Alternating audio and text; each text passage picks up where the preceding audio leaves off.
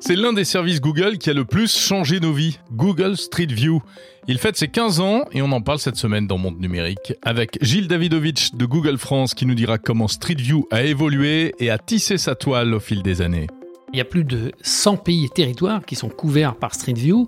Et donc ça, ça représente euh, plus de 16 millions de kilomètres de rues et de routes photographiées à travers la planète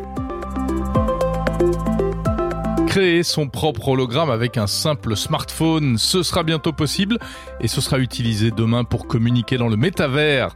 On va en parler avec Thibaut de Saint-Denis de la société Matsuko. On peut capter avec un smartphone et derrière on va pouvoir diffuser cet hologramme sur tout type d'écran, du smartphone, des tablettes, mais également l'ensemble en fait des lunettes de réalité virtuelle et de réalité augmentée qui sont disponibles sur le marché.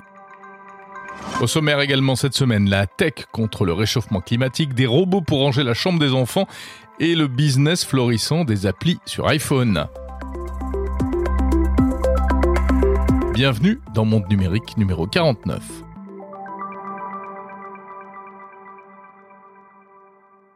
Je suis ravi de vous retrouver cette semaine encore pour un nouveau numéro de Monde Numérique. Monde Numérique, c'est chaque samedi une émission de 40 minutes avec des news, des interviews, des reportages, plus les interviews en bonus, parfois en version plus longue pour les écouter séparément. Tout cela sur toutes les plateformes de podcast, Apple Podcasts, Spotify, Podcast Addict, j'en passe des meilleurs. Également sur YouTube et sur SoundCloud désormais, mais seulement les émissions, pas les bonus. Et puis vous pouvez également écouter ce podcast sur votre assistant vocal Amazon ou Google et enfin, bien entendu, sur le site mondenumérique.info. De là, vous pouvez m'envoyer des messages audio et aussi des messages écrits. N'hésitez pas à commenter, à noter cette émission partout où vous le pouvez. Merci d'avance.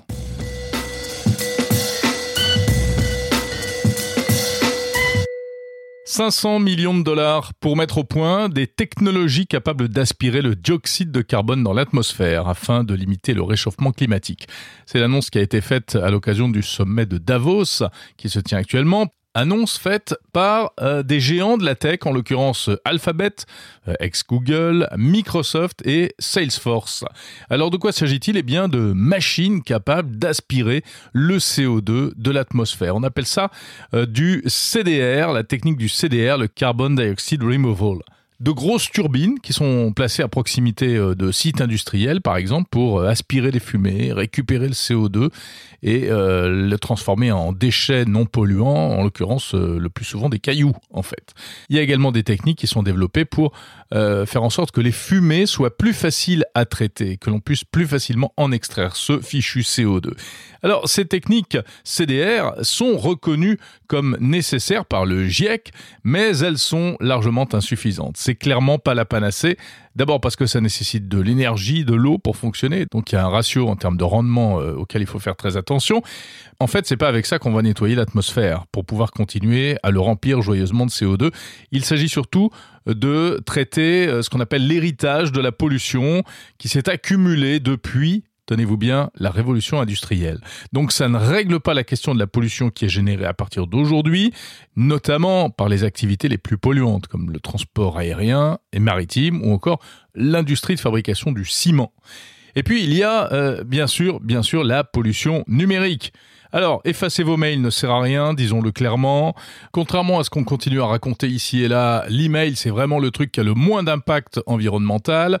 En revanche, si on met tout bout à bout, l'email peut-être, mais aussi et surtout la vidéo, les photos, hein, les petits selfies, les petits bouts de vidéo par-ci par-là, eh bien cela, oui, ça a un impact, sans compter bien sûr la fabrication de nouveaux matériels.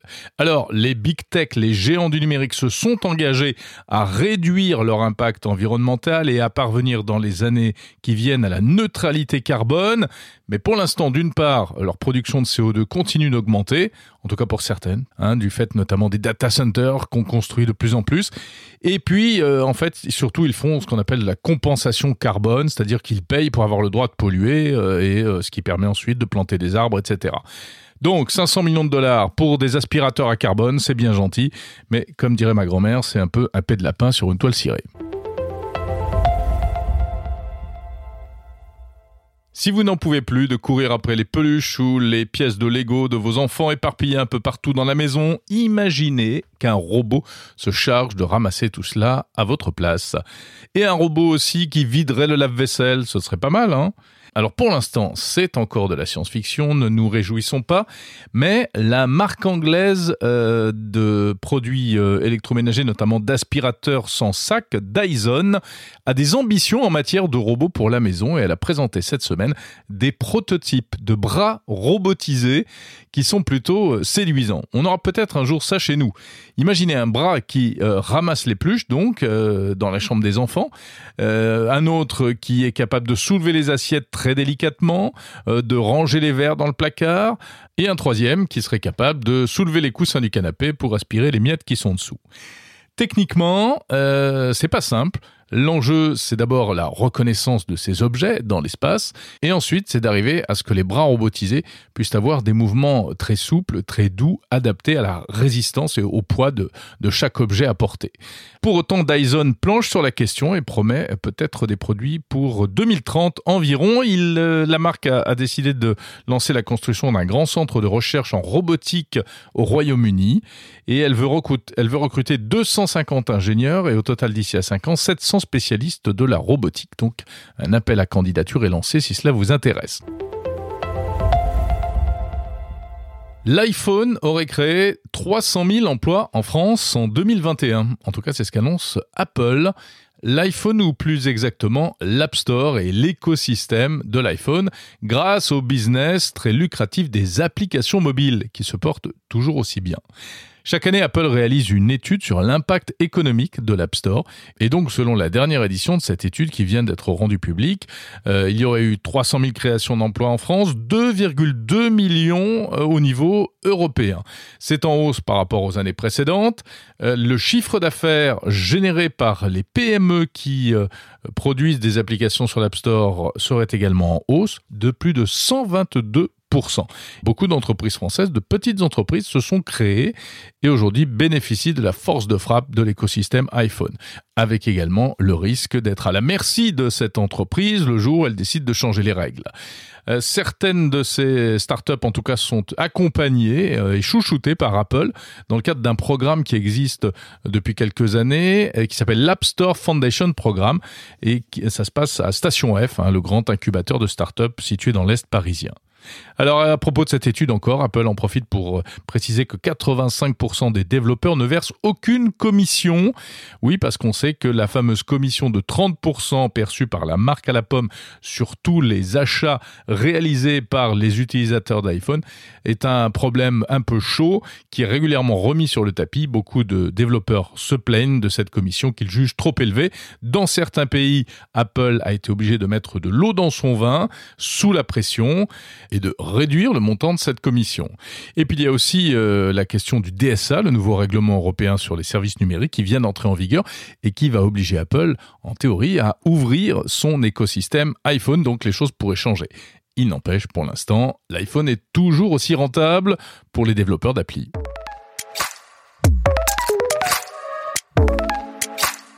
On va passer aux interviews de Monde Numérique cette semaine. Alors à noter que vous pouvez rester et continuer à écouter ce podcast car les bonus proposés par ailleurs sont exactement les mêmes que les interviews que vous allez entendre maintenant. Et on va revenir sur ce qui est probablement l'une des innovations de Google les plus sympathiques, celle qui est sans doute parmi les plus utiles pour des millions de gens à travers le monde, Google Street View.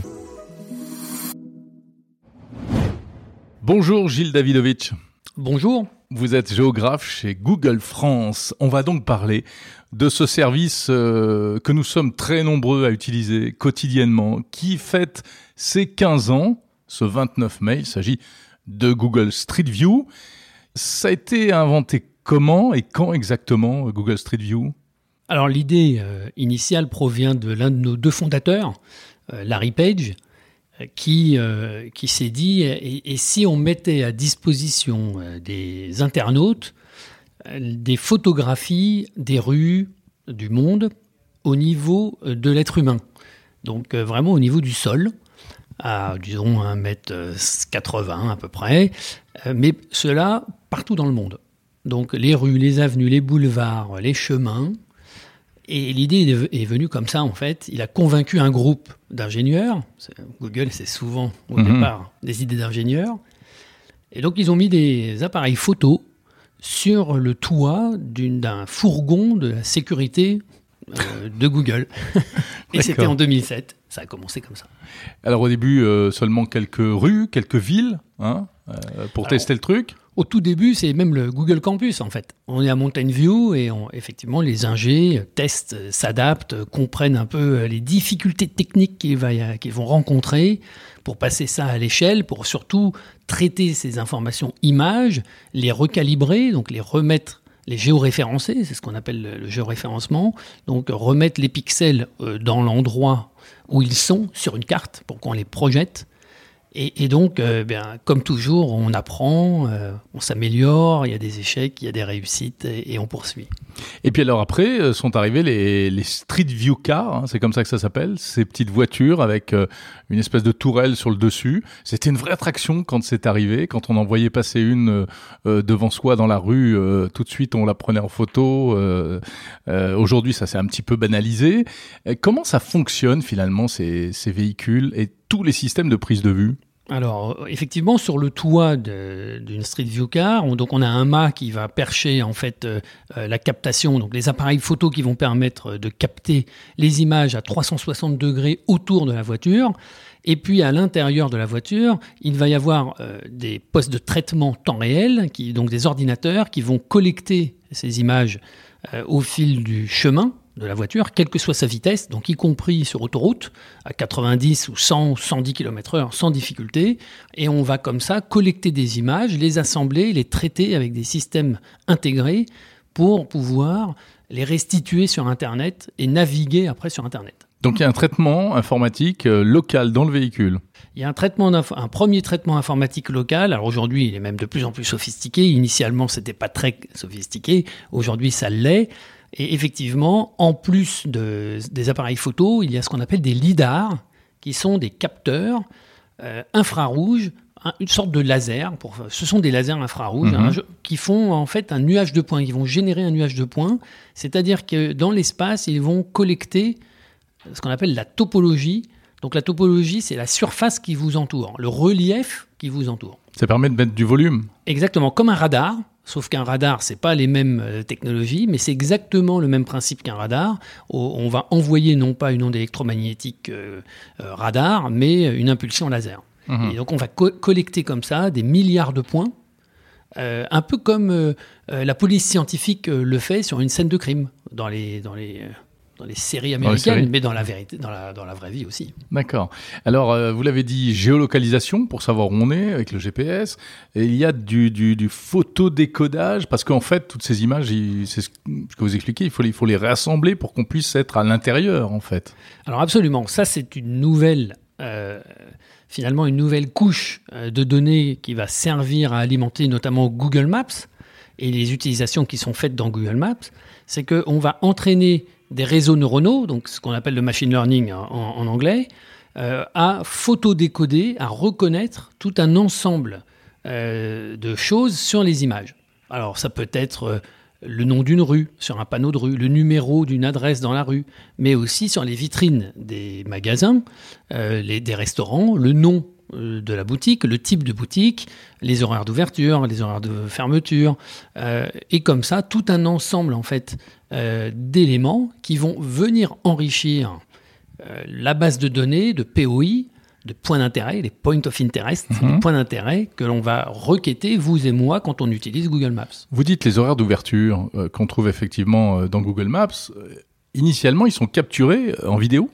En photo En photo, certains. Alors pas toutes, c'est quand c'est trop petit et que Oui, la à condition évidemment que ce soit euh, inscrit sur, sur la devanture. Absolument. Quand c'est lisible, eh bien, on va euh, corréler cette information, cette source d'information avec euh, les informations que les internautes ou le propriétaire des magasins euh, nous envoie. Mhm. Alors, il y a plusieurs types de véhicules en fait qui collectent et qui sont équipés de ces, ces caméras et ces appareils photo 360. Au début, c'était que des voitures, mais aujourd'hui, il y a d'autres choses.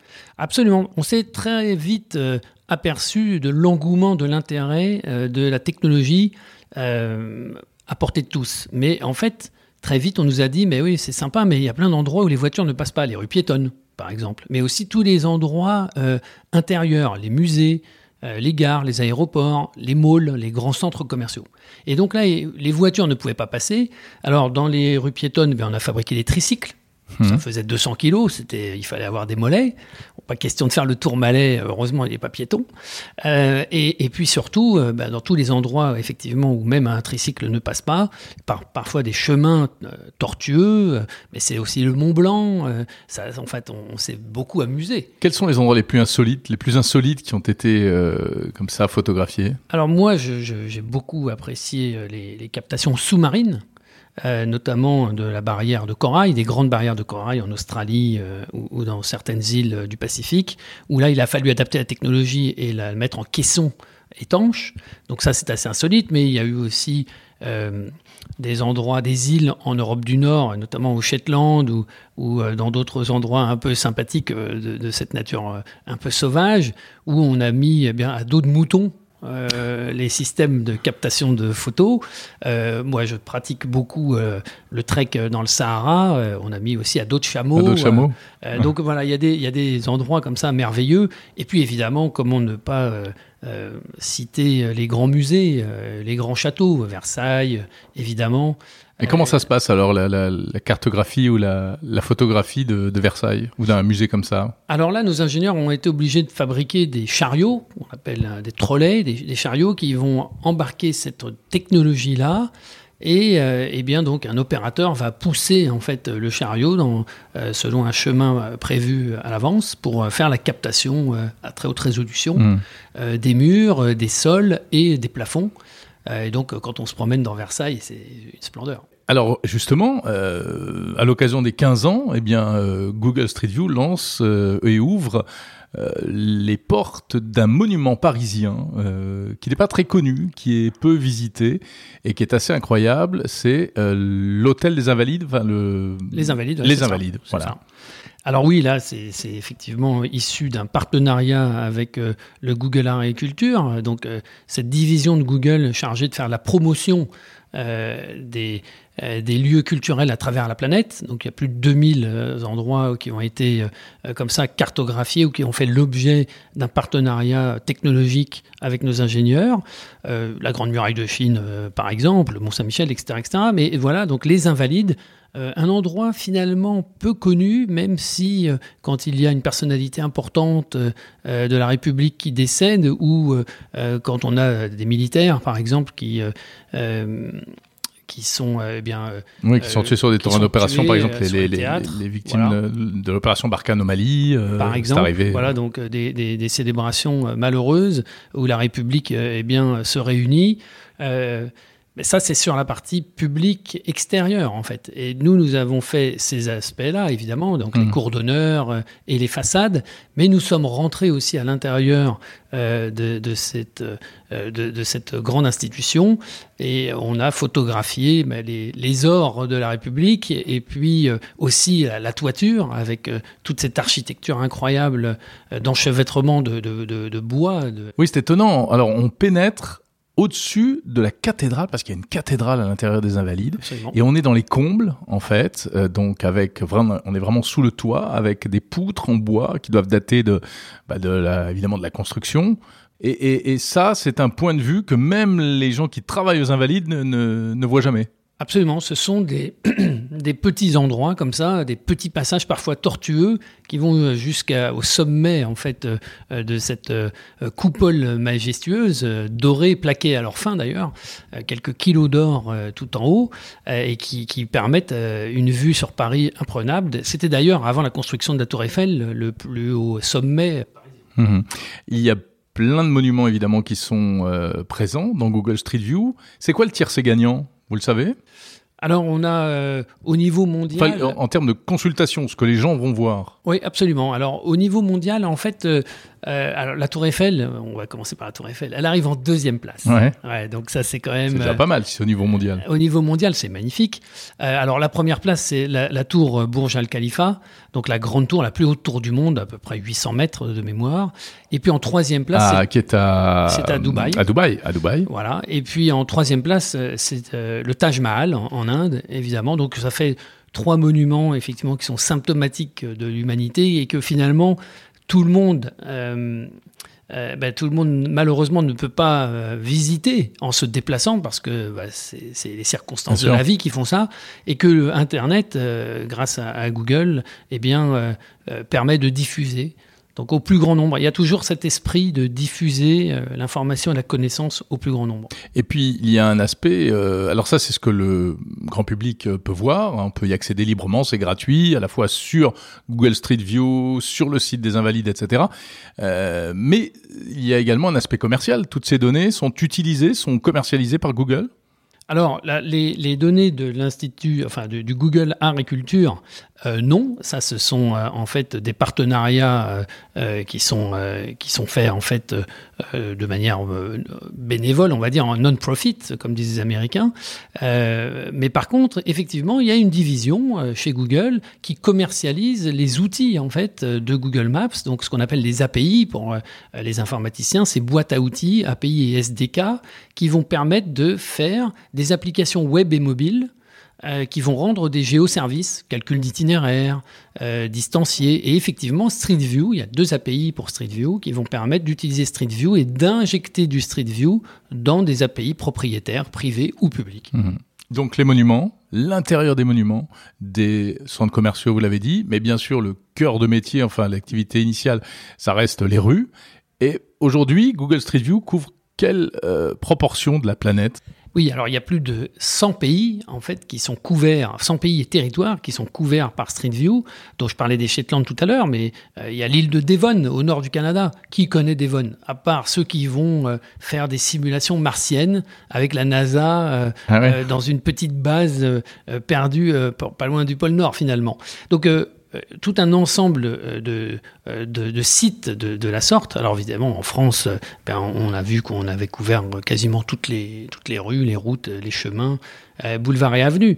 Euh, et donc ça, ça représente euh, quand même euh, plus de 16 millions de kilomètres de rues et de routes photographiées à travers la planète. Hmm. Donc c'est quand même euh, une somme absolument considérable. Alors il n'y a pas encore tout. Il y a des endroits où vous n'allez pas.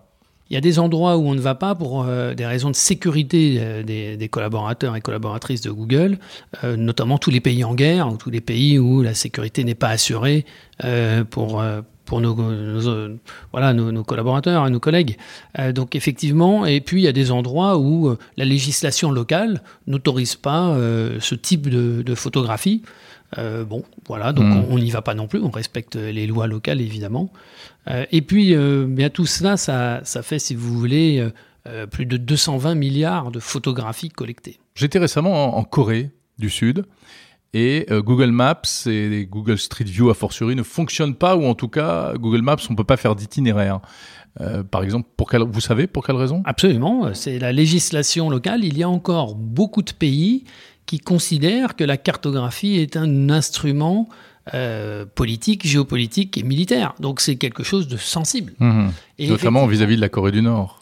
Alors notamment vis-à-vis le de la voisin euh, dangereux de la Corée du Sud. Ouais. Absolument. Donc on voit bien que euh, euh, bah, Google respecte la législation locale et notamment effectivement cet exemple en Corée du Nord pour des raisons de sécurité. Même l'implantation des gares n'est pas nécessairement très précise. Hmm. Alors, vous parliez de millions d'images. ça fait quelle quantité de données collectées, ça? Alors c'est de ce que j'appelle moi de l'extrême big data. Euh, on communique pas sur le- la, la volumétrie, mais c'est beaucoup, beaucoup de, euh, évidemment, beaucoup euh, de, de terabytes, euh, de pétabytes de données. Pourquoi vous ne communiquez pas? Il y a- il y a- il y a- il y Bah, ça n'a pas beaucoup d'intérêt en fait dans le sens où euh, déjà, si vous voulez, ce sont des quantités euh, euh, qui ne sont pas perceptibles par le, Mm.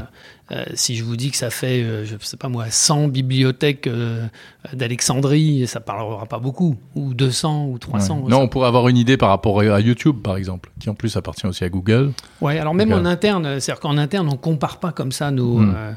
nos bases de données et les tailles de bases de données. C'est pas. J'imagine qu'il y a du coup un, un, impact environnemental à tout ça en termes de stockage, d'accès à la data, etc. Bah alors là, de, ce point de vue-là, ça fait très longtemps que l'on travaille sur euh, les économies d'énergie.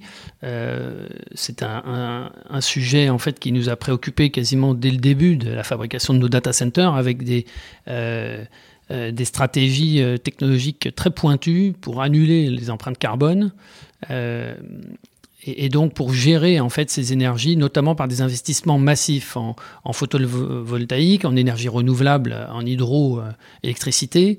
Et donc on, on, poursuit comme ça. Et, Sundar Pichai, le, le patron euh, de Google, euh, a remis encore l'emphase avec des objectifs euh, de plus en plus importants qui n'épargnent personne dans l'entreprise et qui n'épargnent aucun produit, dont Google Maps et Street mmh. View. Donc, euh, la conséquence, pardon, la conséquence, hein, c'est que pour les Street View Cars, par exemple, on a développé ici même à Paris d'ailleurs euh, des, outils, euh, des algorithmes extrêmement sophistiqués grâce à de l'intelligence artificielle d'optimisation de tournée, de sorte à ce que nos Street View Cars ne, ne perdent pas de temps, ne, ne consomment pas trop de carburant, choisissent les meilleurs itinéraires, ne repassent pas deux fois dans la même rue alors qu'on vient de le faire, etc. etc.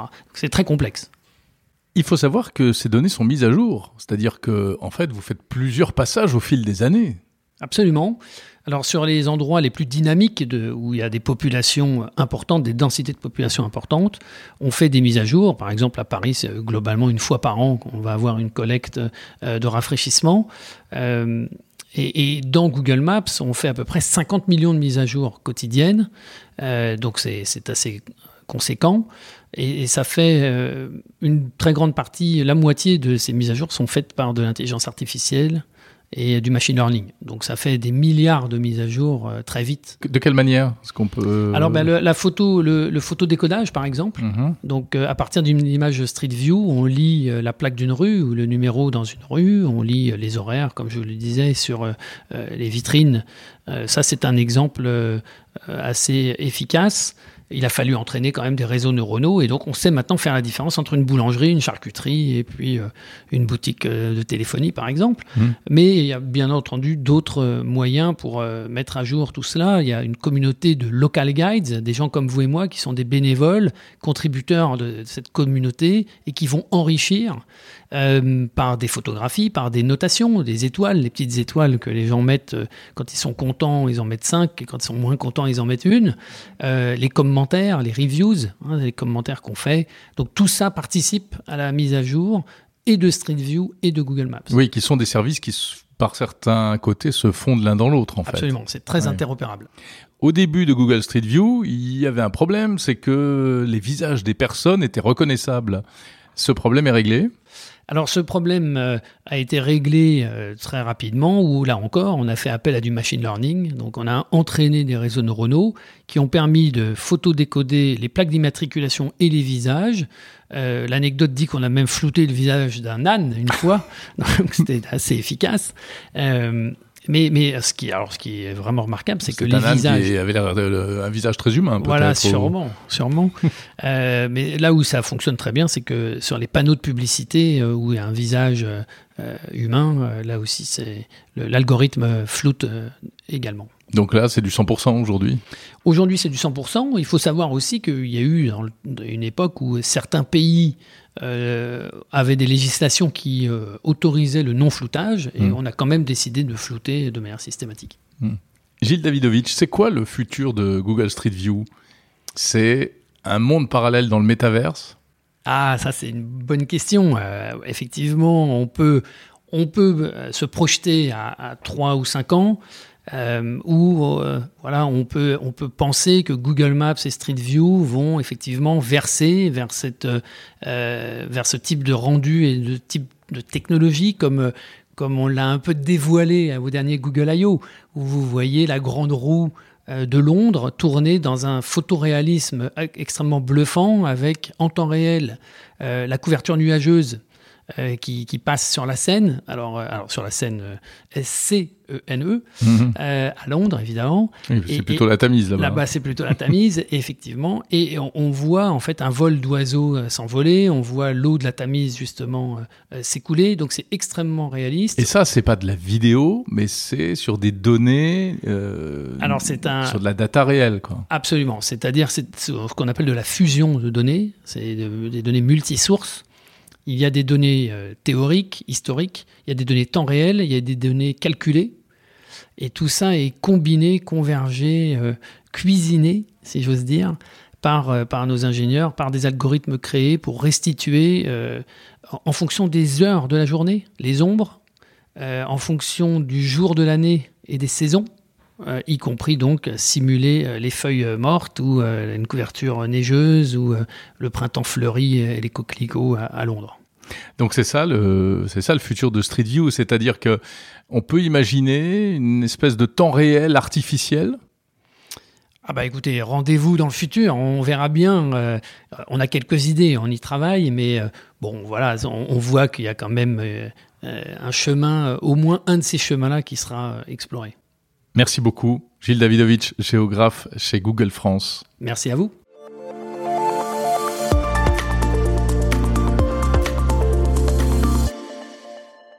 Tiens, si on parlait un petit peu de métavers. Non, ne partez pas en courant. Vous allez voir que c'est très intéressant. En fait, quand on pense au métavers, on imagine ce que nous a montré Mark Zuckerberg de Facebook, c'est-à-dire un univers très ludique, euh, très proche du jeu vidéo avec des avatars hein, et euh, aucune personne réelle. Eh bien, en réalité, euh, le métavers du futur, ce ne sera pas forcément ça, ça ne sera pas que ça. Il y a d'autres choses très intéressantes qui se préparent, notamment pour des métavers plus professionnels. Et c'est ce que propose notamment une start-up que je suis allé rencontrer à Station F, Matsuko. Bonjour Thibaut de Saint-Denis, Bonjour Jérôme. vous êtes directeur business développement de Matsuko. Nous sommes à Station F, le grand incubateur de start-up euh, à Paris. Votre société, qui est slovaque, mais qui a des équipes euh, un peu partout dans le monde, a développé une technologie étonnante que je viens d'essayer, une technologie d'hologramme pour faire des, conversations euh, euh, à plusieurs ou simplement entre deux personnes, avec un degré de réalisme incroyable sur tout type d'écran, en fait. Est-ce que vous pouvez nous la présenter? Oui, donc Matsuko, c'est une société euh, donc slovaque qui est basée dans la ville de Košice avec des équipes sur l'ensemble de l'Europe, mais également aux États-Unis et au Canada. Et on est aujourd'hui 30 personnes et on a développé des technologies pour en fait permettre la création d'hologrammes et la communication holographique à partir d'une captation par un smartphone uniquement. Mhm. Comme tu le disais, Jérôme, on peut capter avec un smartphone et derrière, on va pouvoir diffuser cet hologramme sur tout type d'écran, du smartphone, des tablettes, mais également l'ensemble en fait des lunettes de réalité virtuelle et de réalité augmentée qui sont disponibles sur le marché. Pour qu'on comprenne bien, je vais décrire rapidement quelques mots l'expérience que, que je viens de faire. J'ai chaussé un casque euh, HoloLens de Microsoft, donc réalité augmentée. Tu étais euh, un peu plus loin dans la pièce avec un smartphone dirigé vers ton visage, comme si tu faisais une visio classique. Nous étions en communication, sauf que, eh bien, c'est ton hologramme que je vois apparaître. Donc un visage reconstitué que je peux attraper, que je peux mettre sur une chaise, que je peux mettre où je veux dans mon salon. Je peux tourner autour car il y a de la 3D. Et donc forcément, ça donne un degré de réalisme totalement nouveau. À quoi ça, pourrait servir? C'est ça. Avec une seule caméra, en fait, on va pouvoir permettre de réaliser un hologramme. Donc, en fait, la recréation complète et la régénération complète de mon visage en 3D. Ça permet de multiples expériences. La première, c'est finalement des présentations.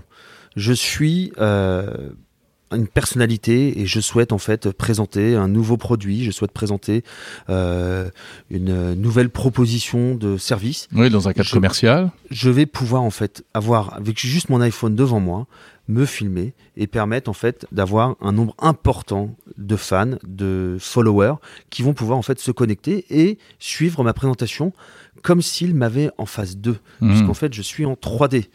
Donc c'est quelque chose qui est beaucoup plus engageant et avec vraiment cette sensation de présence. La deuxième chose, c'est aller même sur la communication. Au lieu d'utiliser un FaceTime euh, avec mon interlocuteur, ben, en fait, je vais pouvoir discuter de façon holographique avec mon interlocuteur et permettre d'échanger et de se voir en 3D, soit via nos smartphones, soit directement avec des lunettes de réalité augmentée. Mhm. La dernière chose, c'est qu'en fait, on est capable à la fois de faire des communications en direct, donc avec une reconstruction en temps réel de l'hologramme, mais également de pouvoir enregistrer ces messages, et donc en fait avec un temps de calcul qui va être fait hors ligne, et donc ce qui permet de générer des messages enregistrés et holographiques. Alors la qualité de ces visages est déjà incroyable, il faut bien l'avouer, Euh, mais il y a encore quelques limitations, c'est-à-dire que la face avant est, est très réaliste. Dès qu'on part un peu sur les côtés, les cheveux, le cou, les épaules, ça perd en qualité. Est-ce que ça, ça va s'améliorer par exemple? Bien sûr. Alors aujourd'hui, l'hologramme, euh, on est en amélioration permanente de la qualité de l'hologramme et on travaille de façon permanente en fait pour pouvoir augmenter l'expérience et améliorer l'expérience utilisateur. La qualité, elle est euh, par moments euh, un peu faible, notamment sur les côtés, puisqu'en Mhm. fait sur les côtés, il s'agit de reconstruction. Oui, c'est-à-dire qu'en qui ne fait, sont pas captées par la caméra Ouais. vont être reconstruites par de l'intelligence artificielle. Donc à partir du moment en fait où la caméra va commencer à capter les côtés, on va pouvoir les reconstruire de manière réelle.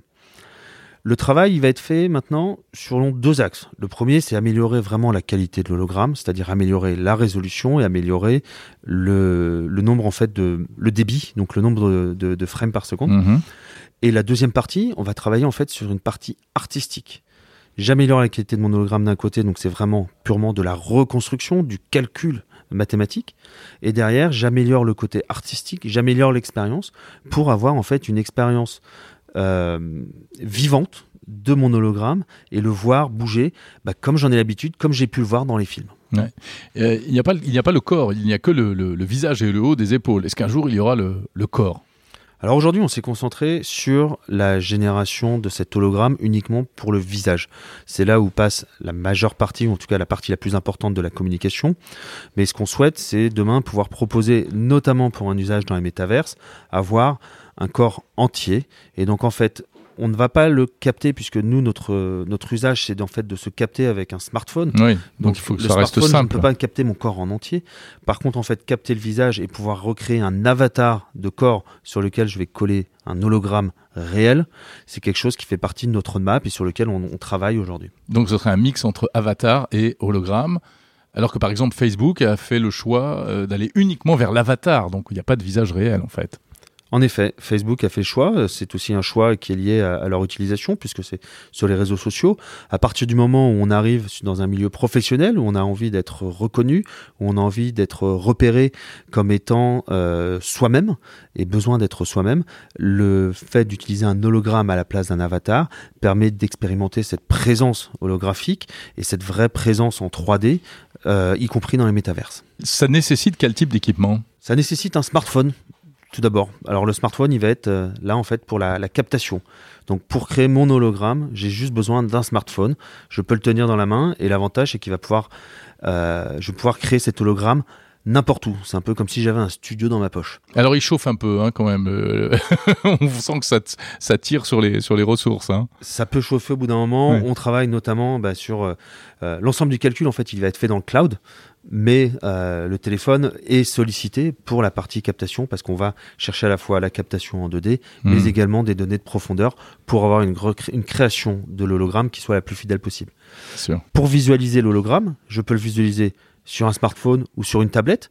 Donc en fait, c'est une visualisation d'un élément 3D sur un environnement 2D, mais je vais pouvoir également le visualiser dans l'ensemble en fait des lunettes de réalité augmentée ou de réalité virtuelle qui sont disponibles sur le marché. Aujourd'hui, on est complètement hardware agnostique. Voilà, votre solution est agnostique. Elle pourra fonctionner potentiellement sur tous les types d'équipements de lunettes connectées qui sortiront ou qui existent déjà. Exactement, ce sont des choix technologiques qui sont faits depuis le début de Matsuko, de pouvoir proposer l'expérience au plus grand nombre en étant complètement agnostique en termes de matériel. Euh, D'ailleurs, comment est venue l'idée de, de développer cette technologie? Il y avait un, un besoin spécifique qui a été identifié ou c'est la grande tendance du métaverse? Euh, C'est quoi l'idée de base? Alors Matsuko, c'est une société qui a aujourd'hui 6 ans, euh, qui a été fondée par Matouš Kirchmeier et Maria Virchikova, qui sont en fait deux Slovaques, tous les deux de la même région, de la région de, de Košice, et euh, qui travaillaient dans deux domaines différents. Matouš, lui, était euh, sur le développement dans le domaine des jeux vidéo, donc sur du développement 3D, euh, et Maria, elle était sur l'intelligence artificielle et les émotions l'interaction émotionnelle avec les robots. Et en fait, c'est la rencontre de ces deux scientifiques, de ces deux chercheurs, qui a créé les hologrammes. Euh, à la fois la partie 3D et la partie euh, transmission des émotions est quelque chose qui a été très important. Et donc, ils ont commencé à créer des hologrammes. Ça, c'était il y a six ans. Mhm.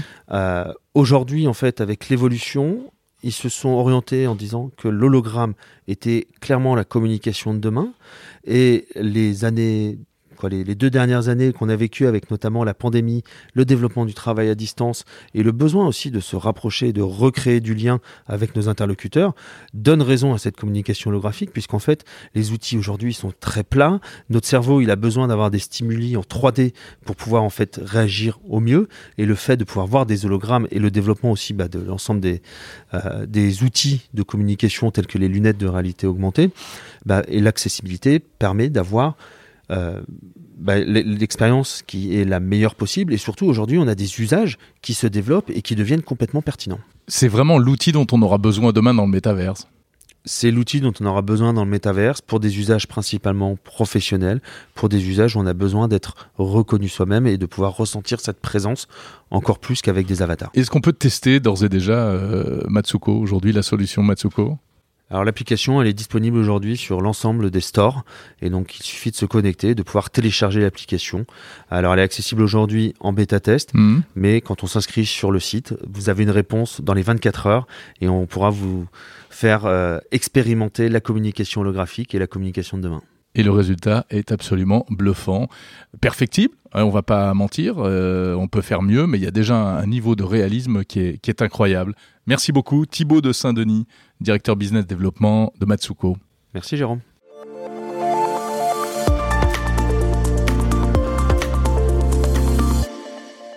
Si cette interview vous a intéressé, n'hésitez pas à la partager avec d'autres personnes. Vous pourrez la trouver isolée en bonus sur le fil de monde numérique, quelle que soit la plateforme sur laquelle vous écoutez ce podcast. Merci d'avoir passé ces 40 minutes euh, en ma compagnie cette semaine encore. C'est un énorme plaisir de préparer cette émission pour vous chaque semaine. Encore une fois, je vous invite à noter, à commenter et à partager surtout ce podcast. Faites-le connaître à vos amis.